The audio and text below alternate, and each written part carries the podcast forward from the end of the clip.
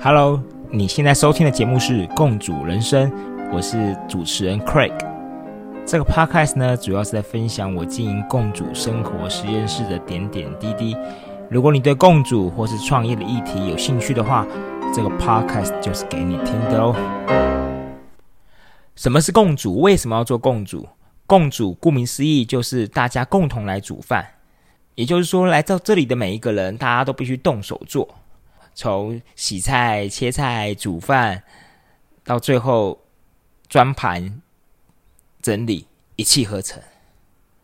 来到这里的每一个人都是主角，他跟传统料理教室有非常大的差别。在料理教室中，通常有位主厨，他会先示范一遍，然后细细的讲解，告诉你每一道菜、每一个步骤要注意哪些。好，讲解完毕，接着大家试图去复制。刚刚老师所教的呃那一道菜，可是，在我们这里，我们的活动是借由分组、分工合作完成的。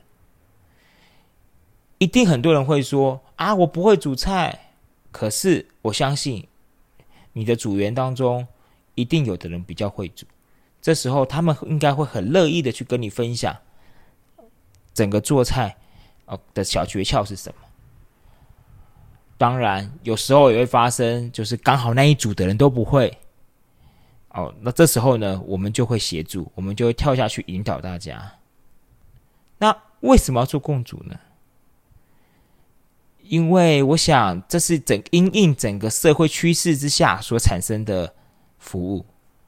现在呢，有很多的这种租屋主，或是北漂来台北的，他们。没有地方可以煮饭，他们只住在套房里，他们没有足够的器具，没有足够的空间。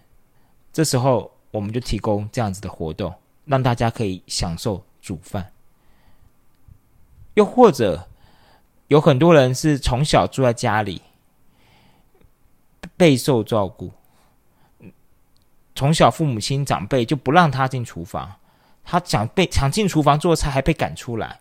嫌他麻烦，嫌他碍手碍脚，嫌他可能把东西乱放，所以我们在这里服务的就是希望让这些人，也许他可以拿回自己的呃煮饭的权利。一个人做菜的所造成的问题也很多。你一个人煮饭，你要上市场买菜，首先你可能一次就买太多，那买太多，你为了不想浪费食材，你可能会一次煮完。那一次煮完肯定吃不完，就必须可能连着吃三餐。好了，为了不想连续吃三餐，我可能就把它装成小的料理包，然后冰在冷冻库里。可是很容易忘记，往往就放着放着就忘了。那共煮就可以避免这些事情的发生，因为共煮大家一起煮出来的东西特别好吃，因为一群人一起煮饭。重点其实不是在于那个吃，重点在于好不好玩。在我们这里，呃，我们吃的东西不只是桌上的食物，我们吃的是大家刚刚做菜的那种乐趣、那种回忆。我们吃的是大家在餐桌上所分享的故事，这就是共主。今天的节目就到这里喽，谢谢你的收听。如果你喜欢我的节目的话，就请动动你的手指头，给我们五星的评价，或是分享给你的好朋友们，这样就会有更多人能够听到我的分享哦。